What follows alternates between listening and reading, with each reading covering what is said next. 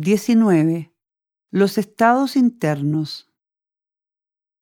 Debes adquirir ahora suficiente percepción de los estados internos en los que te puedes encontrar a lo largo de tu vida y particularmente a lo largo de tu trabajo evolutivo. No tengo otra manera de hacer la descripción que con imágenes, en este caso alegorías. Estas, según me parece, tienen por virtud concentrar visualmente estados de ánimo complejos. Por otra parte, la singularidad ve encadenar tales estados como si fueran distintos momentos de un mismo proceso. Introduce una variante en las descripciones siempre fragmentadas a que nos han acostumbrado aquellos que se ocupan de estas cosas. 1. El primer estado en el que prevalece el sinsentido, aquel que mencionamos al comienzo, será llamado vitalidad difusa. Todo se orienta por las necesidades físicas, pero éstas son confundidas a menudo con deseos e imágenes contradictorias. Allí hay oscuridad de los motivos y los quehaceres. Se permanece en ese estado vegetando perdido entre formas variables. Desde ese punto se puede evolucionar solo por dos vías, la vía de la muerte o la de mutación. 2. La vía de la muerte te pone en presencia de un paisaje caótico y oscuro. Los antiguos conocieron este pasaje y casi siempre lo ubicaron bajo tierra o en las profundidades abisales. También algunos visitaron ese reino para luego resucitar en niveles luminosos. Capta bien esto de que abajo de la muerte existe la vitalidad difusa.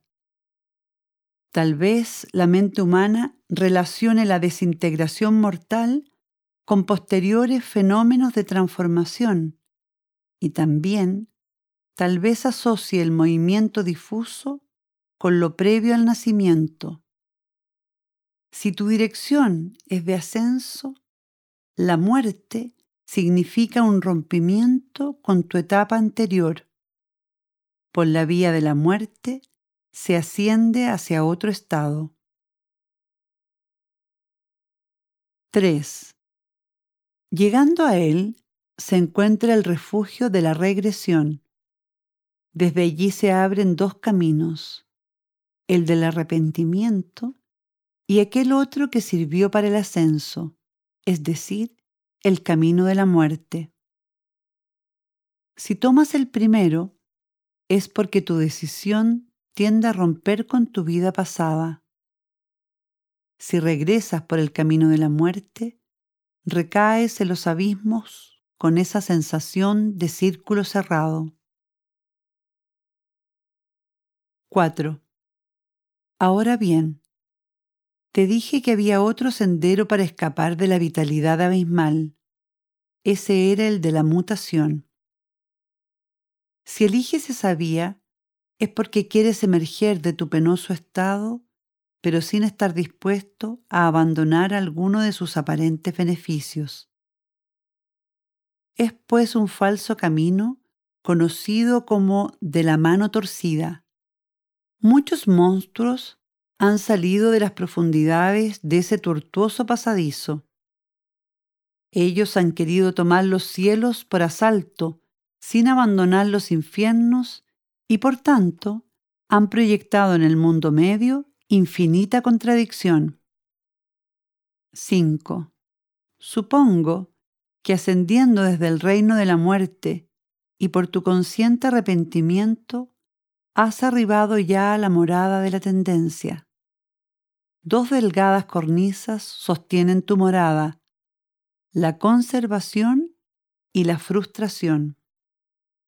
La conservación es falsa e inestable caminando por ella te ilusionas con la idea de permanencia, pero en realidad desciendes velozmente. Si tomas el camino de la frustración, tu subida es penosa, aunque única, no falsa.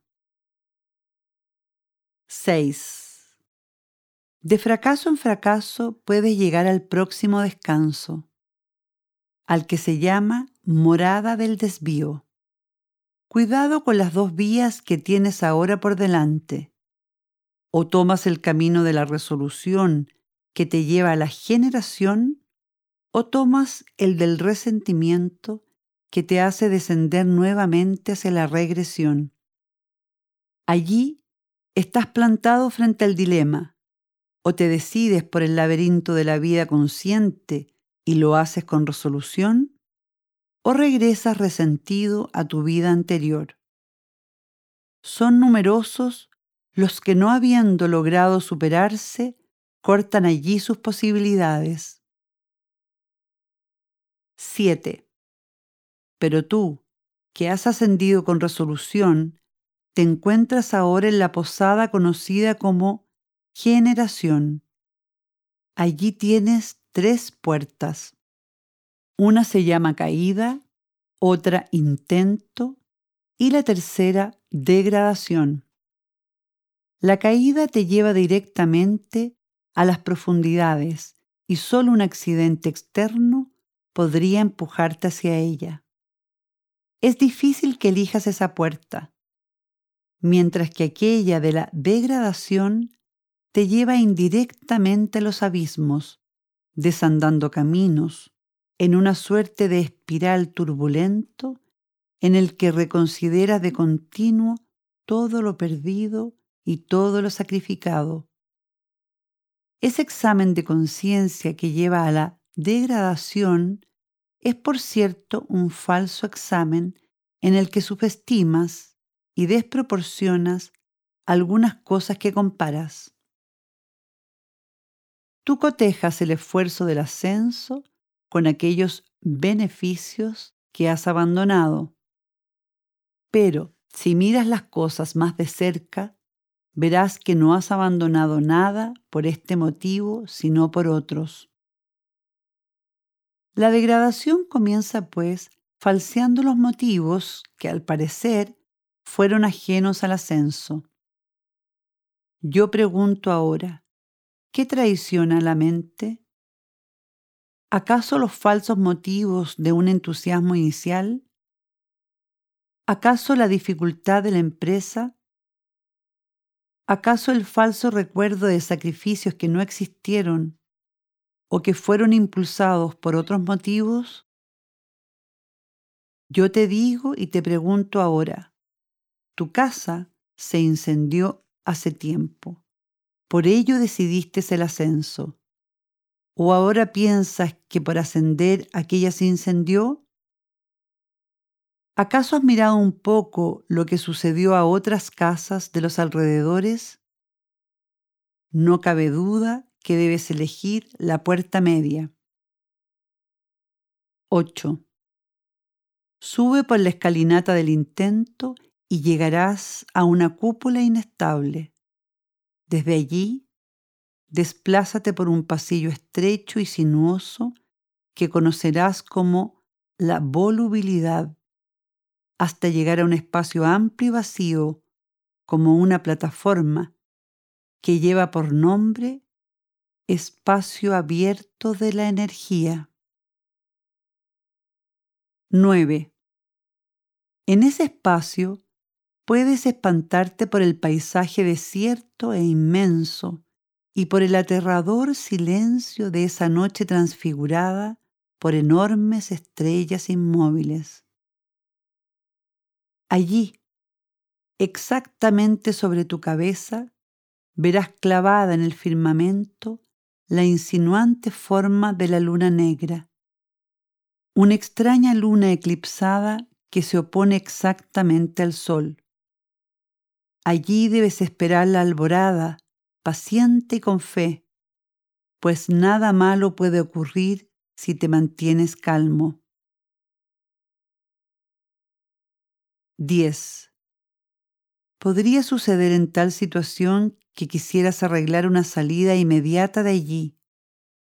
Si tal ocurre, podrías a tientas encaminarte a cualquier lugar con tal de no esperar el día prudentemente. Debes recordar que todo movimiento allí, en la oscuridad, es falso y genéricamente llamado improvisación. Si olvidándote de lo que ahora menciono, comenzaras a improvisar movimientos, ten la certeza que serías arrastrado por un torbellino entre senderos y moradas hasta el fondo más oscuro de la disolución. 11. Qué difícil resulta comprender que los estados internos están encadenados unos a otros. Si vieras qué lógica inflexible tiene la conciencia, advertirías que en la situación descrita, quien improvisa a ciegas, fatalmente comienza a degradar y a degradarse. Surgen después en él los sentimientos de frustración y va cayendo luego en el resentimiento y en la muerte sobreviniendo el olvido de todo lo que algún día alcanzó a percibir. 12. Si en la explanada logras alcanzar el día, surgirá ante tus ojos el radiante sol que ha de alumbrarte por primera vez la realidad. Entonces verás que en todo lo existente vive un plan. 13 es difícil que caigas desde allí, salvo que voluntariamente quieras descender hacia regiones más oscuras para llevar la luz a las tinieblas.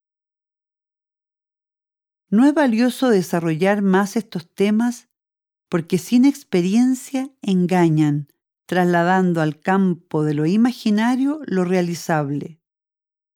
Que sirva lo dicho hasta aquí. Si lo explicado no te fuera útil, ¿qué podrías objetar? Ya que nada tiene fundamento y razón para el escepticismo, próximo a la imagen de un espejo, al sonido de un eco, a la sombra de una sombra.